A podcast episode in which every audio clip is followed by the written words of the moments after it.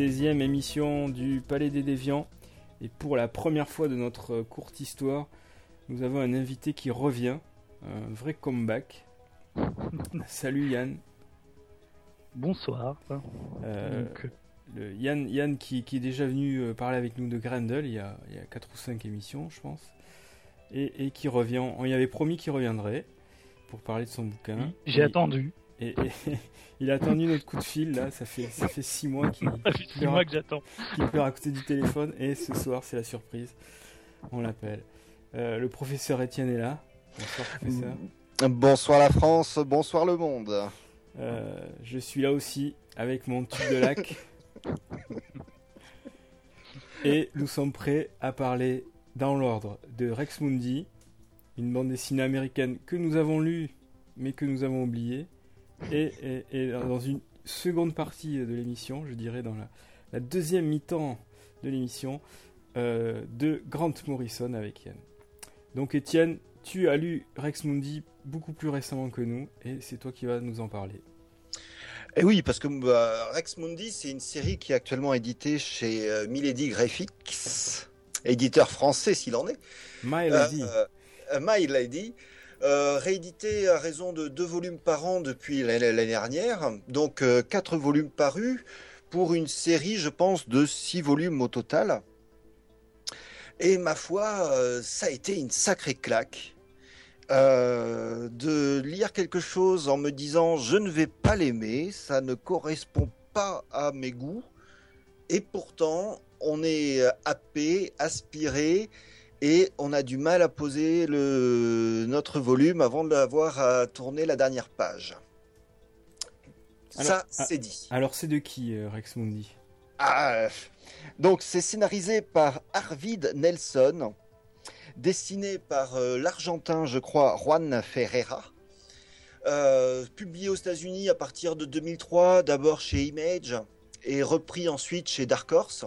Mhm. Euh, c'est une euh, série qui ben, se déroule en France en 1933.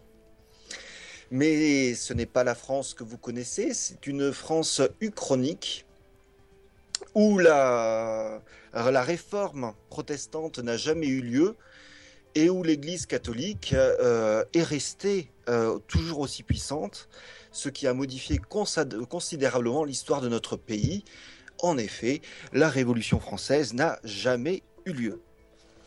Donc 1933, euh, Louis est toujours au pouvoir, enfin un autre Louis, hein. et un docteur, Julien Saunière, est contacté par un ami à lui, un prêtre, qui lui demande de l'aider pour enquêter sur le vol d'un manuscrit euh, dont il avait la charge, qui était caché dans la crypte secrète d'une église parisienne. Euh, Julien, par fidélité, par amitié, euh, accepte de commencer son enquête. Et là, il ouvre la boîte de Pandore et les choses vont devenir de plus en plus compliquées, mais je vais revenir là-dessus. Tout d'abord, deux mots sur ces années 30 uchroniques. Donc euh, la France est une monarchie un peu sur le modèle britannique, une monarchie parlementaire. Euh, il y a toujours les grandes puissances européennes. Euh, on sent que conflit mondial est en train de monter. Mais l'intérêt, je serais tenté de dire, est ailleurs. Parce que qui dit Église catholique va nous dire Inquisition. Euh, va nous dire euh, puissance occulte, mais surtout euh, nous entraîne dans un, pas de côté assez intéressant. La magie existe. Enfin, une forme de magie. Hein. il n'y a pas de Gandalf qui se promène sur les Champs-Élysées, mais plutôt une, une magie noire que certains peuvent contrôler, mais on ne parle pas d'eux et on ne les rencontre jamais vraiment frontalement dans la série.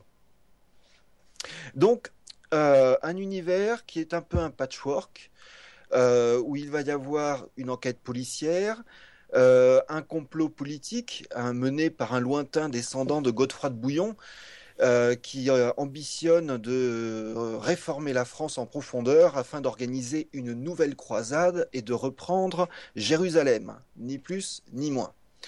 en même temps, il va y avoir toute une histoire secrète euh, assez, assez. Bon, là-dessus, on ne peut pas s'empêcher de penser à, euh, à la référence immonde hein, au Da Vinci Code, euh, parce que il va y avoir complot. alors pas vraiment les francs-maçons, hein, mais vous allez avoir droit à tout ce qui concerne les trésors secrets des Templiers. Mmh. Et ça, je vous le dis, c'est vraiment pas mon truc. Et pourtant, quand on lit l'histoire, ça fonctionne. Et quelque part, ce qui intéresse le plus, ce qui m'a intéressé le plus, et je crois que je peux même dire ce qui m'a captivé, euh, c'est le monde qui se déploie. Parce que euh, la grande intelligence du scénario, c'est d'apporter des informations successives sur ce monde, nous faire pénétrer de plus en plus dans son fonctionnement, mais non pas en nous balançant de longues tartines explicatives, mais euh, en justifiant à chaque fois le, monde par l'avancée du scénario. Et ça, brillant. Euh, parce que, ben, arrivé au quatrième volume, on est dans un endroit que l'on commence un peu à comprendre, dont on commence à comprendre des implications de plus en plus complexes, et on réalise à quel point on est pris par la main, et surtout à quel point on est bien souvent manipulé. Donc là, moi je dis bravo. Euh, un exemple, tout simple. Euh, on a donc cette intrigue principale, cette quête mystérieuse pour retrouver on peut le dire, euh, la, nature réelle du Saint Graal. Mais à cela va s'additionner, va se multiplier toute une série de petites intrigues qui certaines n'auront pas beaucoup d'importance, d'autres prendront de l'importance au fil des volumes, ce qui fait qu'on est toujours actif dans notre lecture et que l'on est sans cesse ben, surpris, étonné, que ce soit par la violence, Hein, il y a des passages assez gore, euh, que ce soit par euh, le, parti pris de complexité de l'histoire. C'est toujours agréable de lire quelque chose qui ne vous prend pas totalement pour un demeuré. Et surtout, même si le, trait est assez sombre, j'ai trouvé, enfin dans, l'ancrage, euh, il se dégage au fil des volumes une réelle ambiance avec beaucoup de petites touches qui renvoient aussi bien euh, parfois à l'art nouveau et aux arts déco. Donc là, c'est savoureux. Euh, c'est une espèce d'ovni, je serais tenté de dire, euh, de voir des, Américains publier une, bande dessinée aussi européenne dans l'âme, si ce n'est dans la forme. Et là, je viens de faire un très joli compliment, mine de rien. Hum, ça dépend, ça dépend. Niveau forme, euh, les Américains en BD n'ont pas grand-chose à envier aux, Européens, il me semble. Euh, on peut saluer aussi le travail. Euh, je relève pas ta remarque. Non, non, hein. mais enfin, on peut en discuter, mais voilà. le travail de Milady qui qui adjoint au volume bon, le traditionnel livret final où on retrouve les couvertures des comics, mais ainsi, ainsi que de, des petites historiettes qui avaient été publiées de ci, de là, qui se déroulent dans le monde. Euh, et qui euh, sont soit une petite aventure d'un personnage ultra secondaire, soit une, euh, une espèce de préquel de 5 pages qui est assez savoureuse. Hmm. Donc, Rex Mondi, plus que chaudement recommandé, euh, même si la couverture hein, qui travaille des, teintes euh, bicolores, hein, c'est toujours euh, une couleur principale plus du rouge, il hein, faut du sang, me laisse personnellement assez froid. Euh, ben oui, le proverbe est totalement justifié. Il ne faut jamais juger d'un livre par son titre ni par sa couverture. Un proverbe bien français s'il en est, évidemment. Eh, eh. Euh, alors moi j'ai lu il y a longtemps et j'en ai aucun souvenir. Je pense que je suis gagné par l'agnosonosie. Yann, est-ce que toi tu as gardé certains souvenirs de Je ne vais pas vous aider beaucoup plus parce que je me souviens avoir lu le tome chez Sonic et c'est tout. Je me souviens l'avoir lu, je me souviens vaguement de la couverture, mais par contre, J'aurais une question. Est-ce que c'est un, est-ce qu'on suit en fait des, des personnages euh, réguliers ou est-ce que c'est plus un récit choral? Que...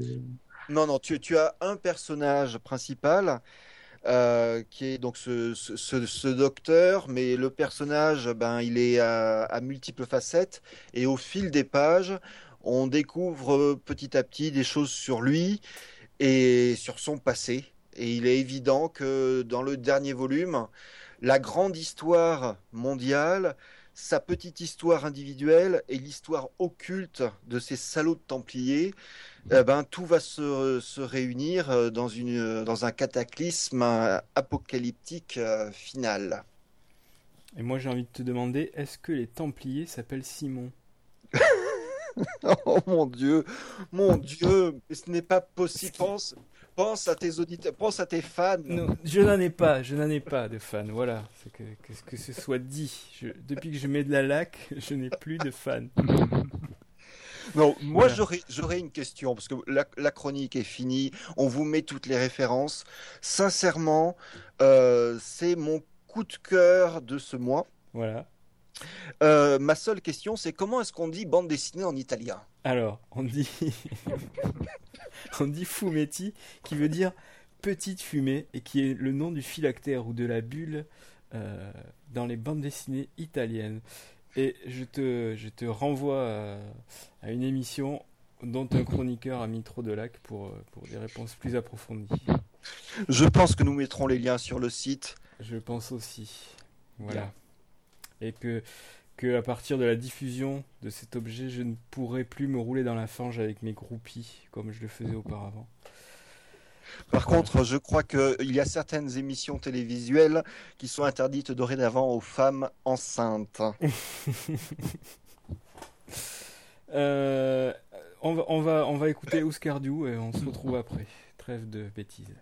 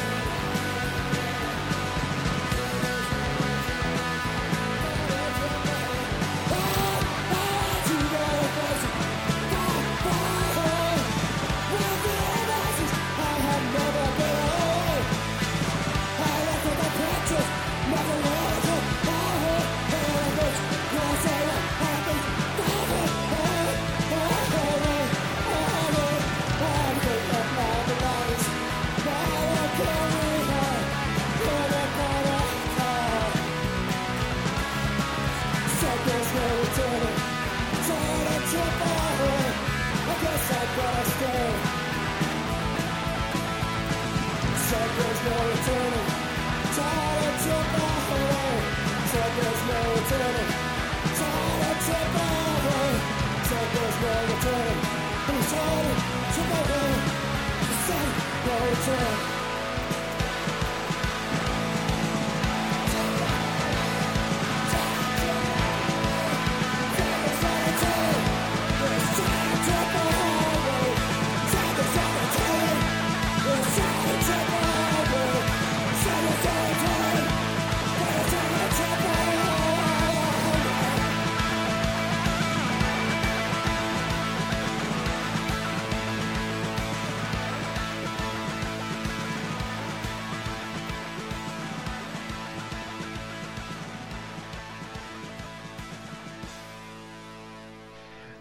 Palais des Déviants, 16e émission. Il est temps de parler d'un chauve célèbre. Allez, un indice. Il est écossais, on ne comprend jamais quand il parle. Et il s'appelle Grant Morrison.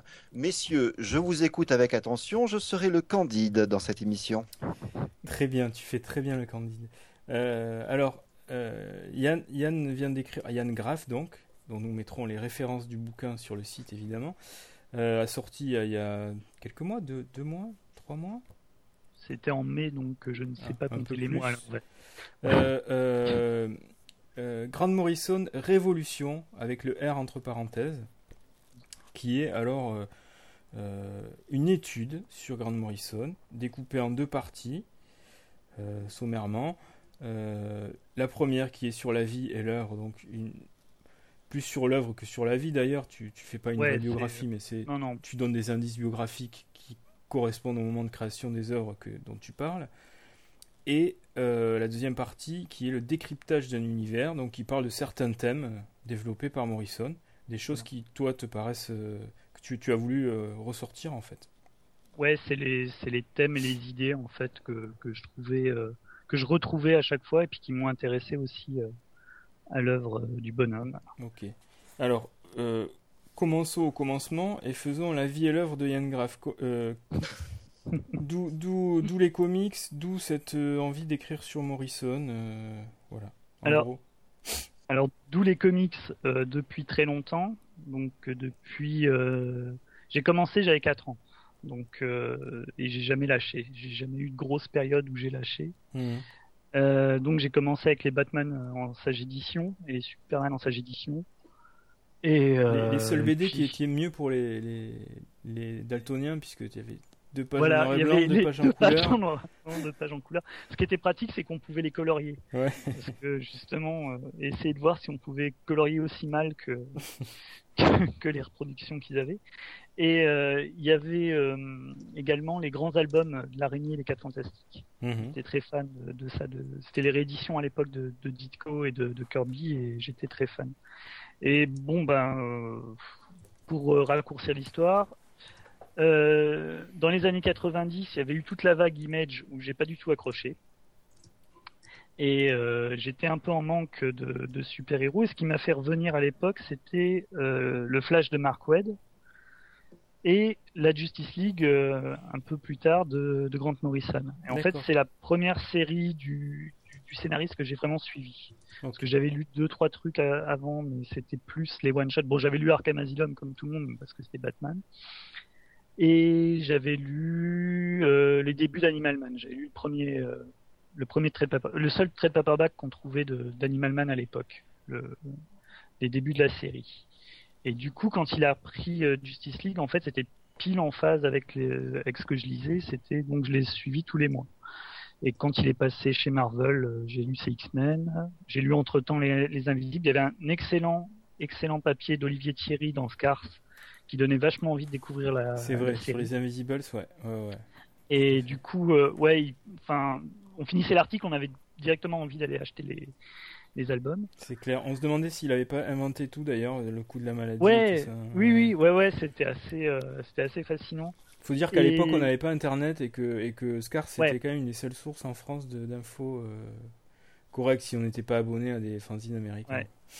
D'ailleurs, c'est marrant, je crois que le premier truc que j'ai lu sur Internet quand, quand j'y suis allé au début des années 2000, c'était un, une interview de Morrison sur sa reprise de, de New X-Men. Hmm. C'est le premier truc que j'ai lu. Donc, et puis, ben, ensuite, ça a été à la fois suivre les séries actuelles et retrouver ce qu'il avait fait au fil des années. Et comme ces dernières années, c'était un des scénaristes qui m'intéressait le plus dans ce qu'il faisait au niveau de, la reprise justement des, des grandes icônes euh, qui étaient Superman et Batman. Euh, en fait, ça s'est fait assez naturellement. C'est-à-dire que au bout d'un moment, je m'apercevais que celui qui était le plus intéressant à discuter, enfin le, celui dont le travail était le plus intéressant à discuter sur les forums, c'était euh, c'était Morrison. Et euh, puis naturellement, euh, ben le, les, sur sur Père Pouvoir, j'ai j'ai fait des posts sur le Batman, mhm. qui est très référencé. Euh, donc qui, qui, référence en fait les 70 ans de parution de Batman. Donc du coup j'ai fait des, des, petites annotations comme ça. Et, euh, et puis ben en faisant ces, ces notes de lecture, j'ai j'ai mis des idées euh, dans un coin sur des grandes lignes directrices en fait sur son sur son œuvre euh, en globalité. Et au départ, le bouquin devait être sur euh, uniquement sur la enfin la partie analyse devait être plus grande et devait être sur la sur ses reprises de super-héros. Mhm. Et en fait, j'ai intégré euh, j'ai remanié quand André François Ruot, donc qui, qui est un des, des directeurs du, des moutons, m'a demandé en fait de faire un, enfin demander à ce que le, livre soit exhaustif sur sa carrière. Mmh. Du coup, la, la partie, euh, la partie euh, biographique au début, la partie survol de panorama de l'œuvre est beaucoup plus grande que que prévu, mais j'ai remis en fait des idées de d'analyse dans les dans les chapitres en fait qui développent un peu les les séries. Dans les chapitres comme il y a des encadrés, ouais, remarque avec, euh, ouais. Euh, est-ce que, est-ce que toi tu as une formation littéraire ou pas du tout ou tu... Parce que c'est quand même pas. Tu vois, moi j'ai des potes qui, qui, notamment, je pensais à un particulier qui a une, une connaissance de folie sur euh, la BD américaine, qui pourrait écrire des bouquins très intéressants, mais qui se sent pas capable d'écrire un, livre. Euh, voilà. Tu as dépassé le stade de fan vraiment de base, quoi. Est-ce que, tu avais déjà travaillé les outils ou est-ce que c'était venu naturellement. Bah, j'ai, euh, en fait, euh, un, DESS en, en, en, com, en fait, en sciences de l'information et de la communication, et j'avais déjà fait des mémoires en fait sur, euh, sur, j'avais fait un mémoire par exemple sur sur la Seconde Guerre mondiale dans les films de Steven Spielberg. Mhm. J'avais, j'avais, cru de Steven Seagal et non, la Seconde Guerre mondiale. Non, le... Steven Seagal, ça sera le prochain. Il y aurait beaucoup à dire. Oui, notamment sur ces disques. Mais euh, du coup, ouais, le... Ouais, je sais pas. En fait, je sais pas quoi dire parce que ça fait euh, longtemps en fait que j'écris. Euh... Oui, donc c'est naturel. Tu, tu, voilà. Ouais, j'ai toujours écrit à part en fait sur les sur les trucs que j'aimais, mais j'ai toujours écrit pour moi en fait. Mhm. J'avais euh, des carnets où je mettais euh, comment dire des, des, résumés ou des ou des choses que m'évoquaient des lectures que j'avais lues. En fait, pour pour me dire tiens euh, tiens dans quelques années si je relis ça euh, est-ce que est-ce que j'aurai la, même approche ou alors euh, ou juste des trucs qui m'avaient qui m'avaient choqué ou qui m'avaient euh, qui m'avaient intéressé. Je voulais les mettre sur papier. Des fois tu as envie en fait simplement de noircir comme ça des pages. Mmh. et avec en fait le l'invention d'internet et puis l'invention des forums ce qui est bien c'est que tu peux tu peux discuter avec plein de gens qui ont cette habitude. Oui. Et du coup du coup, voilà, c'est, enfin, ça s'est fait plutôt naturellement. Ok, alors le, le boulot, euh, concrètement, tu as relu plein d'études, tu t'es tapé toutes les interviews dispo sur le net, euh, tout ça? Ouais, donc, euh, en fait, pendant l'année, comme je faisais les, les petites notules sur Batman, sur Super Pouvoir, je relisais en parallèle, en fait, ces séries. Mmh euh, pour trouver des euh, pour trouver des idées, pour trouver des, des, points communs, pour euh, voilà pour trouver des figures. Et ce qui est pratique, en fait, c'est qu'il y a, y a un site que j'ai cité, que je cite dans la biographie, qui est Deep Space Transmission, où le mec est un vrai vrai fanat de, de Grant Morrison et a mis en lien en fait toutes les interviews qu'il a pu trouver sur le net. Et notamment, il a, il a aussi mis des, euh, des, des, anciennes interviews qu'il a trouvées dans des fanzines.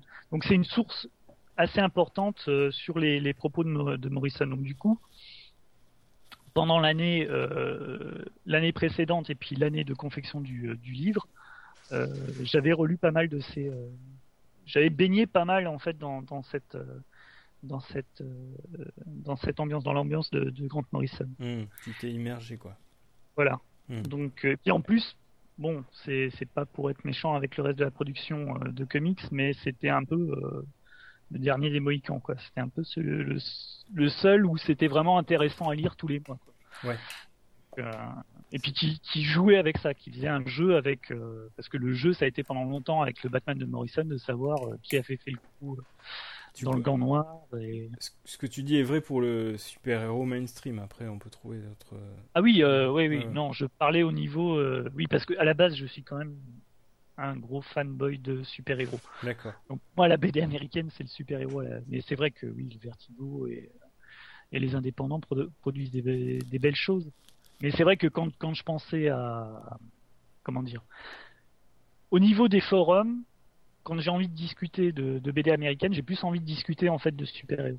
Bizarrement, je ne mmh. sais pas pourquoi. Mais c'est plus, c'est plus rigolo de savoir euh, ce qui se passe dans un numéro de Spider-Man que dans que dans une série comme par exemple comme Scalp de, de Jason Aaron, qui est vraiment bien, mais qui est plus en fait qui est, qui est plus intime. En fait, tu te l'appropries plus. Euh...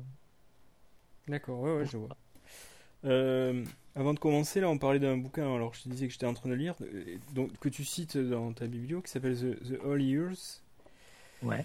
Euh, voilà, Timothy Callan, je sais pas si c'est un, un, un, un, chercheur ou, euh, ou juste, je, je crois qu'il est prof, euh, il est prof d'université. D'accord. Il, il, est, il est, il participe au, au forum euh, Comic Book Resources. Il a une, une, une chronique régulière. C'est Worlds, When Worlds Collide.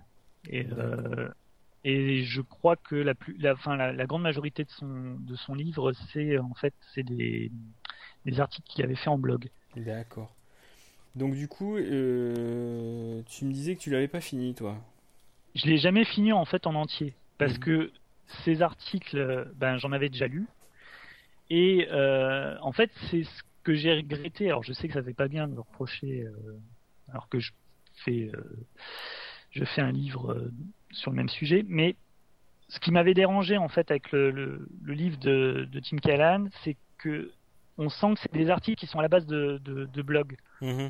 Il a vraiment fait une compile d'articles et au bout d'un moment tu retrouves les mêmes les mêmes idées et les mêmes euh, discussions, enfin les mêmes euh, les mêmes expressions, les mêmes idées et, euh, et sur la longueur, enfin sur, sur la longueur, je trouvais que à la lecture c'était assez bourratif.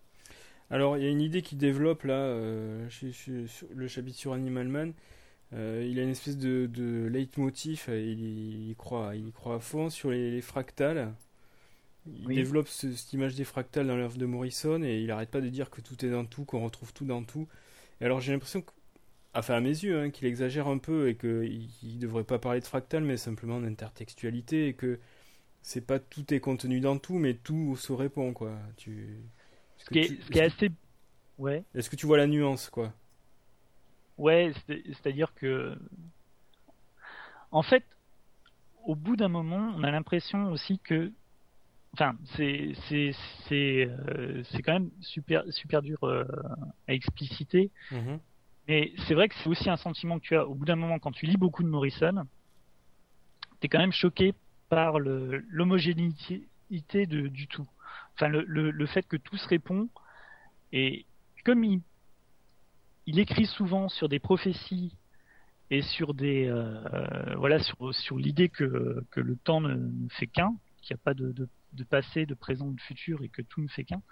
Au bout d'un moment, quand tu en lis beaucoup, c'est vrai que tu tu t'arrêtes et tu te dis il y a peut-être raison, peut-être qu'on vit en fait dans un dans un éternel présent et je comprends en fait assez le, le cette idée en fait de, de, de, de comparer ça au, au fractal, au fractal et au, ouais. Ouais, alors tu vois, je trouve que tu l'expliques mieux que lui, par exemple. Parce que lui, il m'a pas convaincu, et là, je commence à, à peut-être y croire. Mais peut-être qu'il faut lire, il faut en lire beaucoup euh, en. Beaucoup d'affilée. Voilà, en fait. ouais, ouais, faut ouais. passer, faut passer euh, des semaines. Mais, mais bon, on peut, on peut sans doute avoir ce, ce sentiment avec pas mal d'auteurs. Je pense si on, on ingurgite beaucoup en peu de temps, on, on doit Ouais. arriver à avoir un tout cohérent d'une, tu vois, d'une œuvre. euh, Et ce qui est, ce qui est en fait, c'est que je pense que c'est surtout le, le résultat de le fait que euh, quoi qu'on en dise et quoi beaucoup de critiques euh, négatives par rapport à l'œuvre de Morrison reviennent souvent, c'est-à-dire le, le fait que, que, que comment dire, qu'il raconte n'importe quoi, que, que c'est de l'impro total. En fait, tu t'aperçois quand même quand tu quand tu lis en globalité ces runs, surtout les, les runs qui font euh, 40 épisodes, c'est pas rien. Tu t'aperçois que c'est quand même, enfin au bout d'un moment, tu vois quand même qu'il planifie euh, des, des intrigues longtemps à l'avance. Et son habileté, je pense que ça a été du fait qu'il a beaucoup œuvré dans le mensuel euh, et beaucoup dans la contrainte. Et avec euh, pas mal de ces, séries qui ont été euh, ou changées ou euh, des, idées qu'il avait qui ont été modifiées, je pense qu'au bout d'un moment, il arrive toujours à retomber sur ses pattes. C'est-à-dire que même quand il a un plan, et on voit ça avec, avec le Batman qu'il a fait récemment, je pense pas qu'il avait. Je pense pas que tout le, tout tout le délire qu'il y a eu sur Bruce Wayne dans le temps, c'était prévu à la base, mais que, euh, en fait, il a, il a facilement rebondi sur l'idée en fait que Bruce Wayne était mort, mais en fait qu'il n'était pas mort, qu'il était dans le passé, qu'il revient, et en fait pour élaborer un truc qui finalement se tient par rapport à la saga qui, précédente qu'il avait qu'il avait faite. Mais je pense que c'est c'est c'est dû beaucoup au fait que c'est un scénariste habile et puis qui a du métier quoi, qui a Mhm. maintenant 30 ans. euh, Ouais, ouais. Alors on lui, on lui reproche, enfin on lui reproche, ouais, une des trucs qu'on lui reproche c'est de faire toujours la même chose et notamment de jouer avec ce qu'on appelle le quatrième mur et de, de s'amuser à le briser régulièrement. Alors est-ce Ouais. que tu peux expliquer à nos chers auditeurs qui l'ignoraient ce qu'est le quatrième mur en BD et d'ailleurs euh, dans d'autres d'autres œuvres et, et- et des exemples de, de, de, de Morrison euh, en train Ouais. de le briser? L'exemple le plus célèbre, l'exemple le plus célèbre, c'est euh, c'est Animal Man, c'est la fin d'Animal Man, donc on va gâcher la fin d'Animal Man pour tous ceux qui l'ont pas lu. Euh, en fait, qu'est-ce qui se passe dans Animal Man? Dans Animal Man, le personnage, euh, donc c'est un, super-héros qui a tous les pouvoirs des animaux, qui arrive à imiter tous les pouvoirs des animaux. Au bout d'un moment, il a un boost de pouvoir. En fait, ses pouvoirs euh, sont amplifiés. Il apprend à les maîtriser de plus en plus. Donc, il voit toutes les interconnexions entre toutes les espèces vivantes. Et il les voit tellement bien qu'il finit par voir en fait le lecteur au-delà de la page de ses aventures. Il se retourne en fait vers le lecteur et il, y a donc un, dessin en fait assez connu où euh, Animal Man euh, regarde fixe droit dans les yeux le lecteur et dire je vous vois. Et donc là, on dit qu'il brise le quatrième mur parce que ça vient du théâtre. En fait, dans le théâtre, il y a, je crois que c'est le théâtre, hein. pas de bêtises. Euh, il y a trois murs, donc euh, je sais pas comment l'expliquer en fait. Le quatrième mur, c'est celui qui est, c'est celui qui est le Entre mur le invisible entre et- le spectateur et, la scène. Ouais. Et quand le personnage parle au spectateur, il brise le quatrième mur. Et Il brise Euh, l'illusion, euh, l'illusion bah, de la fiction, quoi.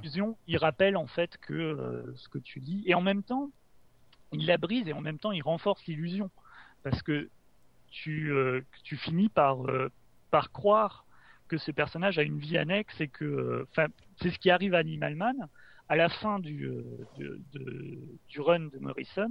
Le dernier épisode, c'est une rencontre entre Animal Man et Grant Morrison, qui, c'est- qui est donc un, Grant Morrison dessiné, qui rencontre Animal Man et puis en fait ils ont une balade et euh, Animal Man se plaint auprès de, Grant Morrison bah, de toutes les toutes les horreurs qu'il lui a fait subir, de tous les combats qu'il a dû mener à cause de lui et euh, Grant Morrison lui explique pourquoi euh, en fait il doit le, le mettre dans des périples parce que il est obligé de, de, le, de vendre des aventures en fait pour euh, nous les lecteurs. Donc en fait c'est nous finalement les responsables des malheurs d'Animal Man. Alors, Et voilà. vas-y, vas-y, non, fini, fini, je t'en prie. Euh, ouais, bah, en fait, tout ça pour dire que c'est, c'est comment dire, c'est, euh, ça renforce, euh, ça, ça brise l'illusion et en même temps ça la renforce parce que pour un public qui est comme nous, un public donc de la fin du siècle, début du 21e siècle, qui a tout vu, tout lu, tout connu, enfin qui est dans une dans une comment dire dans une société où on achète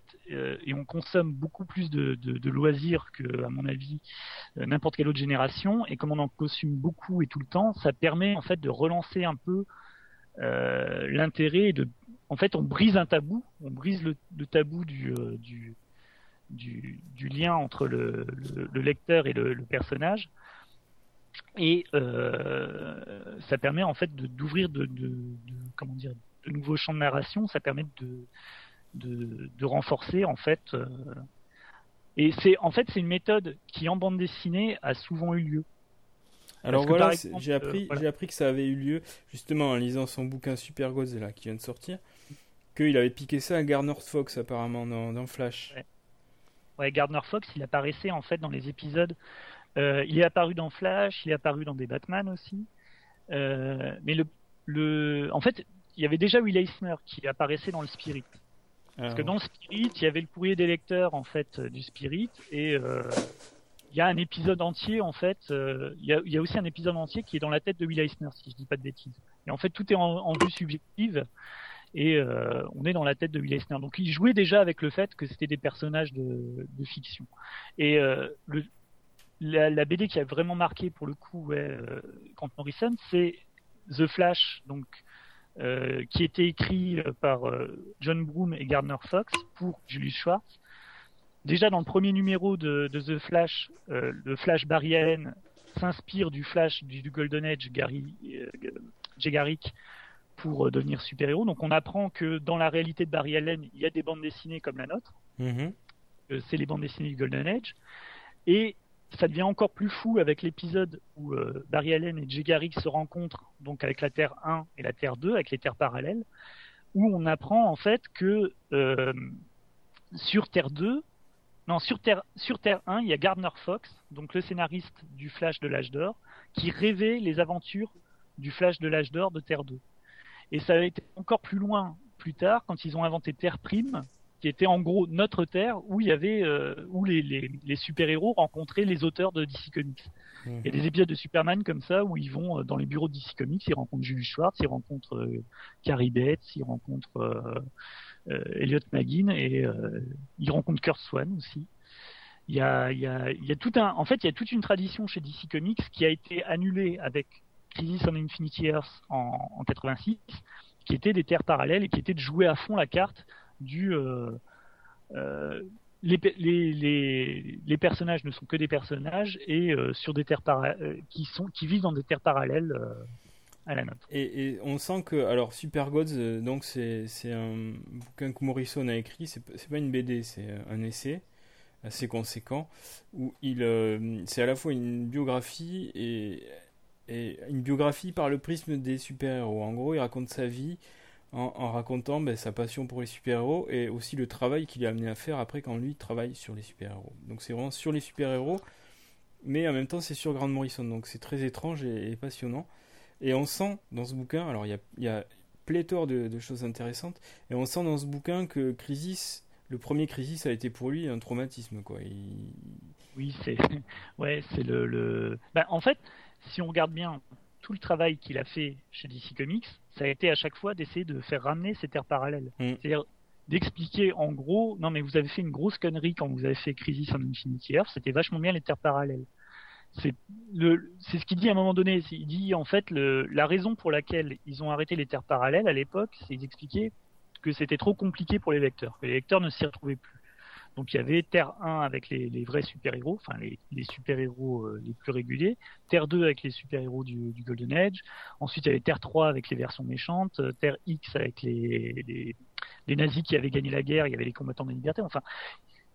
Et au bout d'un moment, ce qui s'est passé, c'est que les scénaristes, et c'est ce qu'il dit, les scénaristes se servaient plus des, euh, terres parallèles comme d'une clé de secours euh, pour leurs intrigues. C'est-à-dire qu'on faisait croire que Batman était mort, ah bah non, c'était le Batman de Terre euh, 65, euh, plutôt que d'essayer de développer en fait l'idée des terres parallèles. C'est-à-dire de, de, se dire, bah tiens, euh, sur une Terre en fait où il y a la, la famille Marvel, est-ce que les les règles de la physique s'appliquent de la même manière que Mhm. dans les dans les autres comics, sachant que dans les comics de Captain Marvel de, des années 40, les, les règles de, de la physique étaient constamment euh, maltraitées.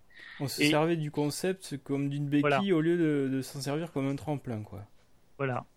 Et en fait, ce qu'il a fait, lui, au sein des, des super-héros, et notamment de- des super-héros DC Comics, c'est à chaque fois essayer de se dire, en fait, c'est l'inverse de la tendance réaliste Grim and Gritty, c'est-à-dire que dans la tendance réaliste Grim and Gritty, on prend le super-héros, on le met dans notre monde, et euh, on montre à quel point, en fait, il est euh, inefficace et impuissant. Et chez Grant Morrison, le but c'est de montrer que, bah non, un super-héros, déjà, il vit pas dans notre monde, il vit dans, son, propre monde, qui est à la fois le monde de la bande dessinée et euh, une dimension qu'on pourrait dire parallèle. Et du fait qu'il y ait des, super-héros, on ne peut pas dans cette dimension dire que tout, euh, euh, se déroule de la même manière que, chez nous. Et c'est ce qu'il a montré par exemple dans un, excellent one-shot qui était le GLA euh, Earth 2, donc celui où les, les, les membres de la Justice League vont sur une Terre qui est à l'opposé de l'univers et qui est dirigée par le, syndicat du crime, donc qui est la version mauvaise de la Justice League. Donc il y a un mauvais Superman, il y a un mauvais Batman, et sur cette Terre, le mal gagne tout le temps. Et en fait, ce qui est assez astucieux dans l'album, c'est qu'on s'aperçoit que d'accord, la, Terre euh, du syndicat du crime est complètement bizarre parce que euh, parce que tout a changé, c'est-à-dire que même les, cœurs sont les cœurs des, êtres humains ne sont pas à gauche, ils sont à droite. Enfin, il y a tout un il y a tout un, jeu sur l'inversion.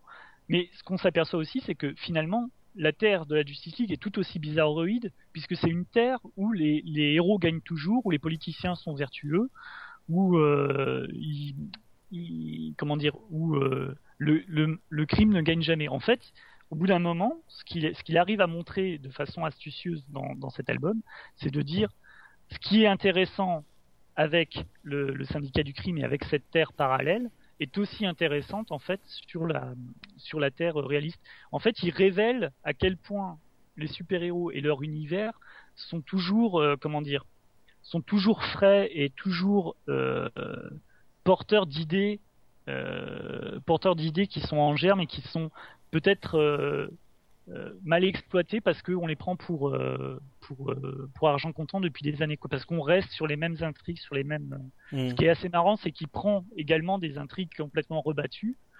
Et euh, en fait, il, il- il a un jeu comme ça avec cette idée de de- d'histoire permanente. C'est-à-dire là où beaucoup d'aut- d'auteurs, notamment américains, se plaignent de dire oui, mais euh, ou beaucoup de lecteurs se plaignent de dire oui, mais au bout de 70 ans, est-ce qu'on a encore des, choses à raconter sur euh, Superman C'est toujours la même chose, c'est toujours le. Lui, il dit non seulement c'est toujours la même chose, mais en plus c'est rigolo que ce soit toujours la même chose. Je vais vous montrer pourquoi, parce qu'il y a encore des choses à dire. Mm. Euh, justement, euh, Super Gods, il détaille donc à la fois toutes ses influences, et pas d'ailleurs, même les trucs qu'il qu'il qu'il aimait pas, mais en tout cas, il refait l'histoire du super-héros vu par le prisme de Grant Morrison. Et ce qui est marrant, c'est qu'on a un petit, on a son regard sur sa propre carrière, quoi. Donc on a quelques surprises. Par exemple, on sent qu'il a pas beaucoup, qu'il tient pas trop dans son cœur son run sur X-Men, par exemple. Il s'étend pas trop. Ouais. Il est un peu déçu. C'est surprenant parce que c'est vraiment pas de la dope, quoi. Mais euh, on sent que lui, euh, alors c'est peut-être lié aux conditions de, de Je production. pense que c'est, je pense que les, les, les X-Men, c'est ce qu'il explique en fait. Je pense que ça vient du fait qu'il a été beaucoup, euh, comment dire, maintenu par euh, par le carcan éditorial. Hmm.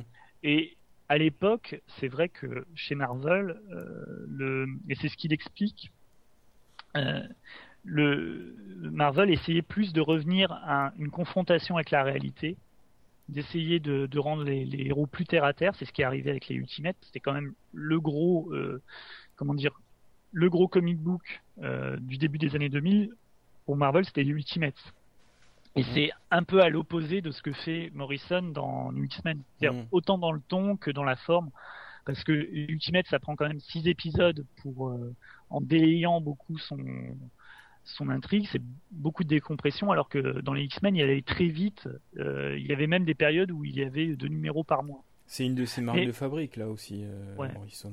De, Final Crisis, c'est un truc super super dense quoi. Ouais. Ça a été peut-être trop dense pour pour certains. Pour, certains. Alors à contrario des X-Men qui qui, qui, qui l'estiment pas trop, on sent que All Star Superman c'est ce, son, son chef-d'œuvre quoi. Et il en est conscient quoi. Ouais. Mais il finit, il, euh, je crois qu'il finit, il finit sur All Star Superman. Sur, euh, ouais. ouais. Ben, bah, et en même temps, il fait sa pub pour euh, sa reprise de Superman aussi. Donc. oui, aussi, ouais, ouais, dans le dernier, dans le dernier paragraphe. Mais, mais All Star Superman, oui, c'est vrai. Alors, All Star Superman, j'ai beaucoup de mal à en parler parce que ça a vraiment, même dans le bouquin, je suis pas du tout content de ce que j'écris dessus. Mais parce que j'arrive pas à mettre en mots en fait le, la fascination que j'ai pour euh, pour cette série et euh, le j'ai enfin émotionnellement euh, déjà j'ai lu l'intégralité de la série enfin quand je l'ai lu en intégralité c'était ça ça m'a fait un petit un, petit choc et du coup j'ai jamais réussi trop à, expliquer en fait l'attrait que j'ai pour. Euh, et c'est une série qui est pleine, quoi. C'est une série où justement son, son, son écriture et le duo qu'il fait avec Frank Whiteley, qui est super important dans la réussite du, euh, mhm. de, la série. Euh, enfin, le duo est parfait. Il n'y a pas une case, il n'y a pas une case naze, quoi. Dans, toutes les cases comptent, tout est, tout est bien raconté. Le, le, c'est vrai que c'est un, un des rares exemples de, de gros projets qu'on a eu ces dernières années, de, de gros projet avec des gros noms qui a pas déçu. Ouais. On s'est pas dit à un moment donné, tiens, euh, enfin c'est moins bien que ce qu'on espérait. Et ça a même ça a même convaincu les détracteurs et de Morrison et les non fans de Superman. Ouais, c'est vrai. Donc euh, euh, pour, expliquer à ceux qui connaîtraient pas, c'est l'aventure quintessentielle, on va dire, de Superman, quoi, tel que rêvé par Morrison. Quoi. Voilà. C'est la, la, dernière aventure. Voilà. Et justement, parce que moi, je, je, je pense à notre euh, auditeur, hein, que, que j'imagine, adolescent. le, seul, le seul auditeur que nous ayons. Oui. Nous écoutant dans sa chambre à, à Lausanne. Avec des posters de Kylie Minogue au mur. euh, voilà. Euh, pour euh, quelqu'un qui nous écoute, qui se dit Je connais pas Grant Morrison, j'ai envie de découvrir. Qu'est-ce que vous lui mettriez dans les mains Écoute, en lui nous, disant, allons, nous allons mettre son numéro de téléphone sur le, sur le site et euh, ils pourront le connaître. Qu'est-ce que, qu'est-ce que tu, qu'est-ce qu'il faut lire euh, en priorité C'est ça la question. Ouais, Arkham Asylum, mais quoi d'autre? Non, pas, non, pas forcément. Ben justement, je pense que All Star Superman, c'est, c'est un, bon point d'entrée, à mes yeux. Je sais pas ce qu'en mhm. pense Yann. Ouais, All Star Superman, ben All Star Superman, c'est déjà bien, même en, tant que comics, à faire découvrir à ceux qui, qui ne lisent pas de comics. Oui, voilà, ouais. Et, euh, euh, pour euh, pour Morrison, pour essayer d'expliquer pourquoi est-ce qu'on aime bien ce scénariste, je pense que Animal Man c'est pas mal parce que c'est c'est il nous une fois qu'on outrepasse un peu les dessins qui sont pas. Euh, moi, je déteste pas ce que fait Chastrug, mais c'est vrai que c'est pas. Ouais. C'est pas, ragoûtant au premier abord, ouais. Ouais. Mais euh, ce qui est pratique avec Animal Man, c'est qu'on n'a même pas besoin d'expliquer en fait le travail que fait Morrison, c'est lui qui l'explique à la fin. Donc il y a, il y a ce côté. Et puis en plus, Animal Man, il y a euh, comment dire, c'est assez, c'est, c'est peut-être le plus simple dans le, dans le côté de la structure qui, qui reprend à chaque fois, qui est euh, destruction du héros, reconstruction du héros, et puis euh, aller au-delà de ce qu'il était au départ. Et après, laisser, euh, laisser aux auteurs qui suivent le soin de, de, de, surpasser ce qui n'est pas, euh, ce qui n'est pas souvent facile. Et, et en plus, moi, je, je, pense que ce que tu disais tout à l'heure sur le quatrième mur et tout ça, c'est exemplifié à, fond dans Animal Man. Et je pense que ça conditionne la lecture après de toute l'œuvre de Morrison en fait. Enfin, moi en tout cas, c'est la condition à mes yeux. Chaque fois que je lis un bouquin de Morrison, je suis conscient de ça. Je sais que mm. je sais qu'il est derrière, qu'il est derrière, qu'il peut apparaître à tout moment. Enfin, as ce sentiment que qu'il y a un créateur derrière en fait. Alors je sais pas si, ça, si, ça, vient de ce que je sais de sa personnalité ou tout ça, mais en tout cas, je pense que je crois plutôt que ça vient de Animal Man et de de, de, de ce moment où il s'est mis en scène en fait et euh, où il a mm. dit voilà c'est que de la BD c'est d'ailleurs ce qu'il dit dans Super Gods à un moment où, où il dit c'était complètement débile, par exemple, le, euh, le, dans les années 50, le, la censure euh, des, des, des super-héros Ouais. euh, et la création de l'autorité du Comic Code, parce Mm. que euh, il y avait que les adultes pour aller imaginer que, que Batman Ouais. puisse être avec Robin, tu vois. Enfin, c'était tellement. euh, euh, les Il a- il enfants a- passaient il- même pas. euh, Ils ont pas de sexualité, c'est juste des, des- des personnages de, de papier, quoi. Donc, euh, vraiment, il explique ça de manière euh, assez touchante, quoi. Et, euh, et- et très vrai, en fait. Et puis c'est ma- c'est marrant parce que c'est aussi quelqu'un qui a tendance à justement à sexualiser ses super-héros ensuite.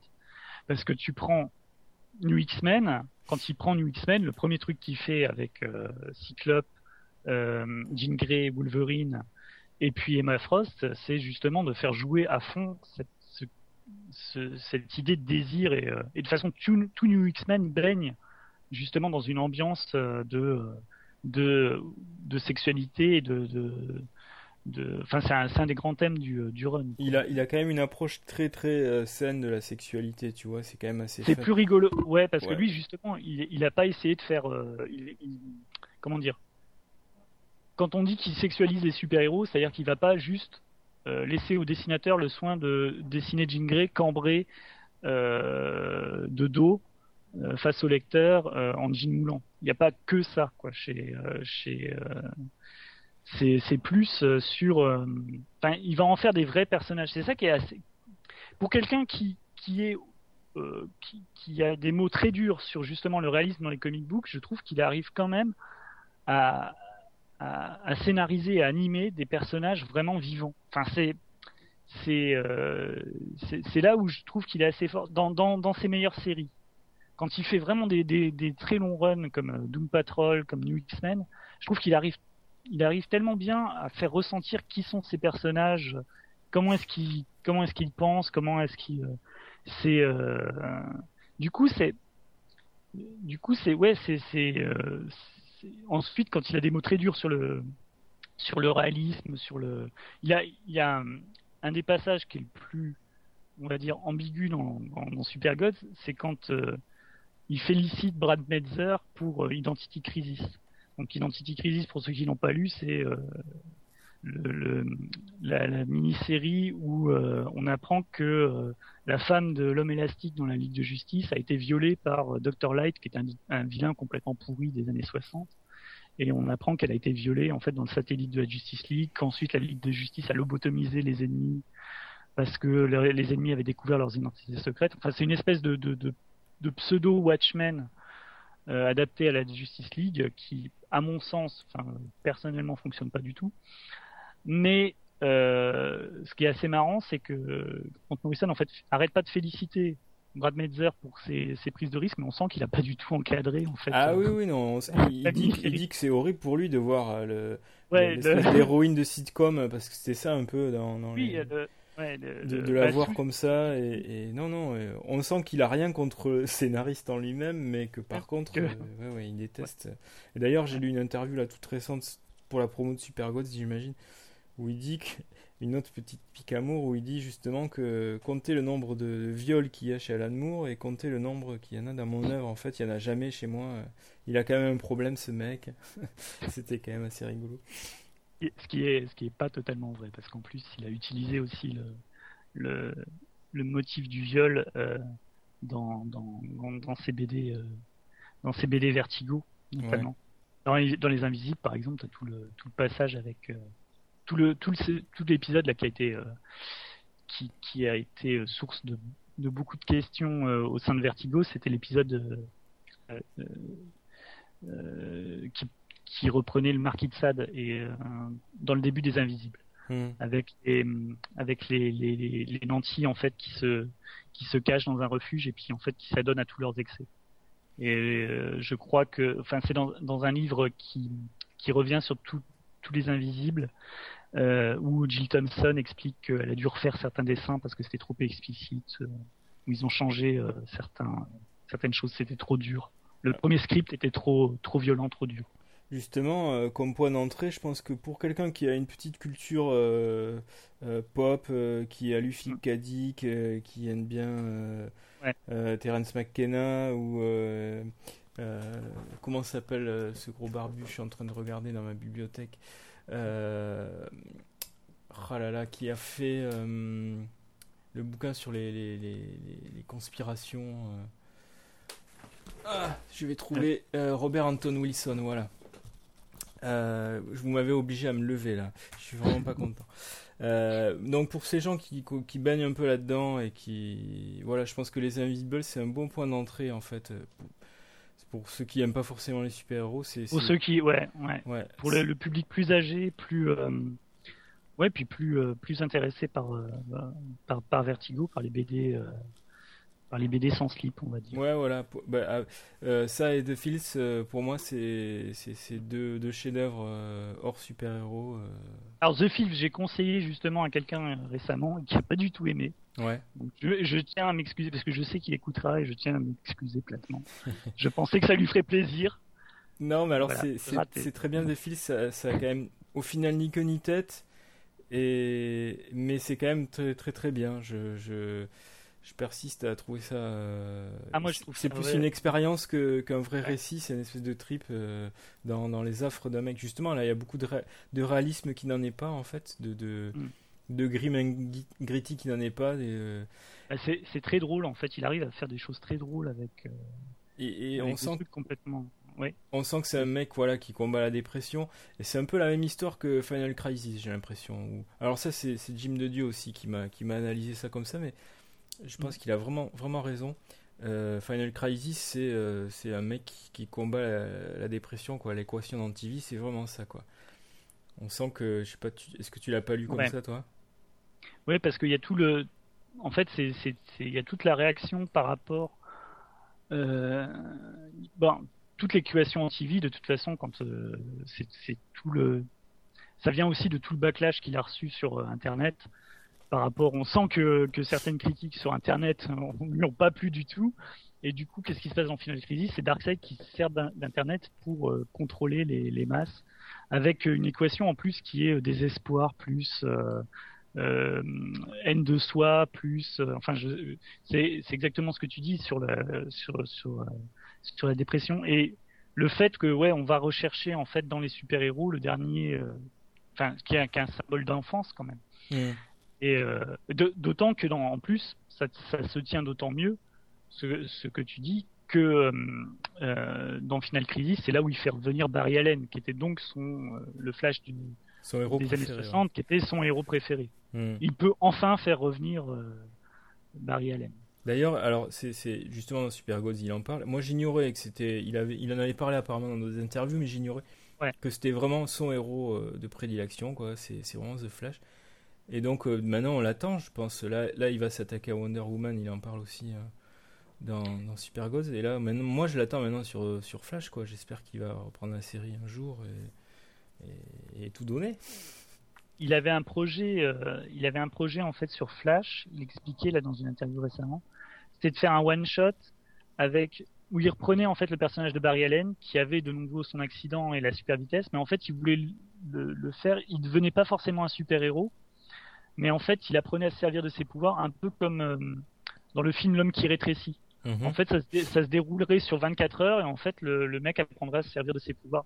Une, une idée comme ça de, de une histoire parallèle de, de Flash. C'est vrai que l'approche serait euh, serait intéressante.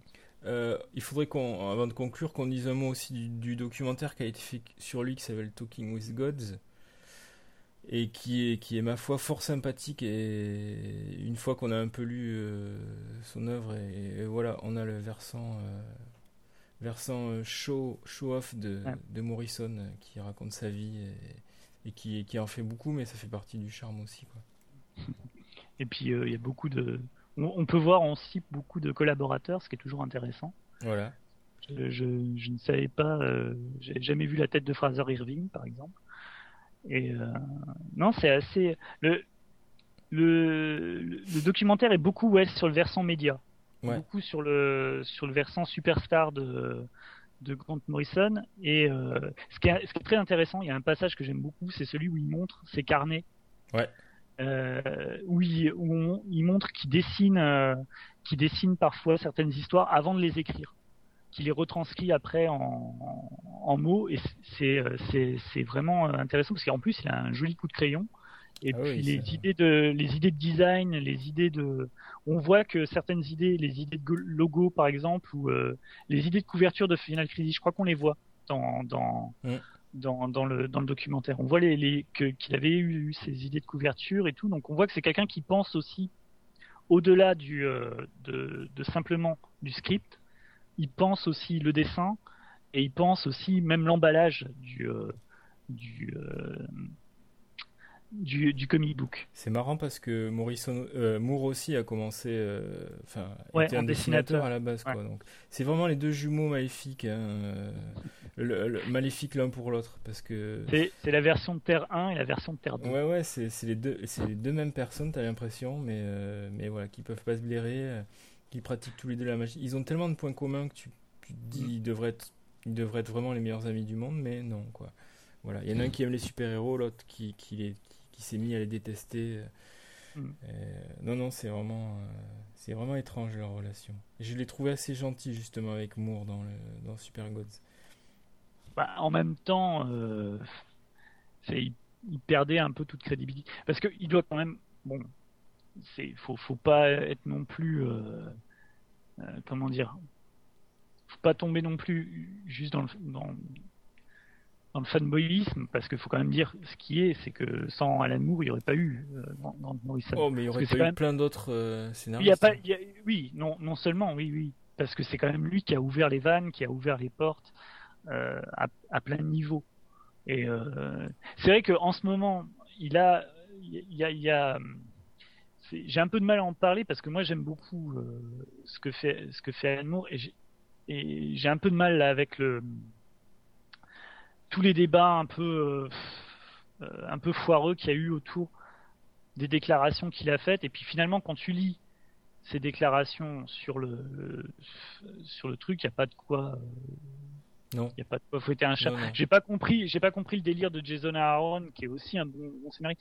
Je sais que c'est vrai que moi j'aime pas les les auteurs qui viennent euh, comment dire baver sur leur propre industrie alors qui qui, qui marchent dessus. C'est, je détestais l'attitude qu'avaient certains auteurs, je vais pas les citer, on, verra de qui je parle, euh, qui dans les années 90 essayaient de faire croire que euh, les grosses compagnies étaient des nazis et que eux allaient euh, libérer euh, les auteurs, euh, les, qui, enfin qui, qui marchaient pour euh, pour les auteurs indépendants, pour et euh, Ils sont devenus en- pires que les, les, les, Voilà. les éditeurs qui dénonçaient. et en, en crachant, en disant que si vous bossiez toujours pour les autres, vous étiez des vendus et des trucs comme ça. Et je déteste, je déteste ça. Et il y a, il y a pas ça quand même chez Moore. Il y a par contre une, une espèce de déception de voir euh, que euh, le comic book pourrait être plus euh, en, en, en termes de qualité, en termes de format, en termes de plein de choses, en termes d'idées, pour être plus que ce qu'il n'est. Et on peut pas trop lui jeter la, la pierre puisque euh, on non, non, même. mais justement, Morrison est un de ceux qui, qui, voilà, qui va dans le bon sens, quoi, je pense. euh, dans- Oui, dans ouais, mais ça, il est, ça par Il- contre, il, Il le dit pas, mais, il le dira jamais. Ouais. Il le dira jamais. mais, je pense qu'il se, les- il se lise et il se. Ouais. voilà. Il, doit- se flaire le, la truffe Les à distance. les- Les critiques que font euh, que font Alan Moore sont pas. euh, il devrait peut-être mettre. Bon, après, euh, il fait ce qu'il veut. Hein, il est. Il a plus rien à prouver, quoi, Alan. C'est vrai que, que Jason Aaron, là où il, il râlait, c'était sur le fait qu'il disait bon, il est bien gentil, mais euh, nous aussi, on fait quand même, on- fait au moins des BD qui valent le mérite d'être lus, peut-être quelque part. Il a pas tort. Mais euh, c'est euh, c'est c'est di- c'est difficile à c'est difficile à juger parce qu'en plus Alan Moore il est à, un âge où généralement les scénaristes comme ça les grands scénaristes de comic book tu les entends plus Parce que tu vois les autres euh, les, les autres scénaristes qui ont son âge qui étaient des superstars dans les années 80 euh, des gens qui ont encore une influence comme Alan Moore a aujourd'hui et qu'on écoute euh, il y en a pas il y en a pas beaucoup quoi. Enfin c'est euh, c'est euh, à la même époque les superstars c'était Chris Claremont et Marv Wolfman. Et Wolfman et Chris Claremont aujourd'hui euh, je suis désolé mais les, les lecteurs actuels ne les connaissent pas quoi. Ouais, ouais. Ouais, ouais, Alors qu'Alan Moore- euh, a toujours cette aura donc euh, Ouais, ouais. Bon, en tout cas, voilà, c'est quand même c'est rigolo à lire leur, leur fun là, à distance. Voilà, on dirait deux Ouais, catcheurs, leur, euh, deux catcheurs qui. Oui, qui- un qui peu ont- de ça. ouais, ouais. fait. Non, mais moi j'aime bien, ça, c'est distrayant. Euh, Voilà, j'apprécie autant l'un que l'autre, en tout cas leur- leurs œuvres. Et, et voilà. Euh, est-ce que, est-ce que le professeur Étienne a, a des questions après avoir pris toutes ces notes? Euh, non, je, je me sens rassasié et je sens que je vais fouiller dans ma bibliothèque parce qu'il y a certains titres que j'ai. Ah. Et donc je vais les relire. Bon. J'espère qu'on t'a donné envie, enfin surtout Yann. Euh, en tout cas, euh, tu vas, tu vas aller lire, si tu l'as pas déjà fait, le bouquin de Yann qui s'appelle Grant Morrison, Révolution, Évolution. Voilà, le R est entre parenthèses. Et, euh, et, puis, euh, et puis on mettra tout, tout- toutes les références des, des autres trucs dont on a parlé, notamment Super Gods qui est vraiment très bien. euh, Ouais. voilà. Qui est, qui, voilà, je pense qu'avec entre le bouquin de Yann et Super Gods, on a, on a une, une bonne introduction euh, à l'œuvre de Morrison, voire même plus que ça. Quoi. Bah, merci. Puis on peut on peut peut-être dire aussi. Enfin, je, je, je voulais dire aussi que le, que le bouquin, ça a été aussi. Euh, J'ai été aussi bien aidé par Raphaël Colson qui a qui a suivi euh, l'évolution du, du livre et qui a fait la maquette. Mhm. La maquette est splendide. Et la couverture de Sébastien Aliès aussi qui est magnifique. D'accord, qui, qui, qui, ouais, qui regroupe bien. Qui euh, fait les ouais qui fait les, les, les couvertures de cette collection, qui fait les, les couvertures de plein de. plein de Non, mais je veux dire, elle regroupe bien le, ce que Morrison, il y a la, la Grenade des Invisibles, il y a le Batman, enfin, il y a. le- Ouais, on a essayé de- mélange, ouais, ouais, non, c'est bien. Voilà, et puis elle pète bien, vous la, vous, vous la verrez. euh, de loin. Voilà. Voilà, ouais, ouais. Euh, merci Yann. Ben, merci à Et vous. puis tu reviendras Merci. hein, pour le prochain. Oui, je- j'attends près du téléphone. Ok. Je commence maintenant. Euh, professeur, à bientôt pour la 17 Ah bien, à bientôt, docteur. Euh, Portez-vous bientôt, bien. bientôt les Utopiales, donc euh, pas la prochaine, mais probablement celle d'après. Ou celle Euh, y, a- encore. oh, mais- il y aura- il y aura une spéciale utopiale. c'est Voilà, il y aura une spéciale Utopia Amis Suisse. euh, prenez rendez-vous. Montez sur le ring. Voilà. Allez, à bientôt les amis. Salut, soyez sages.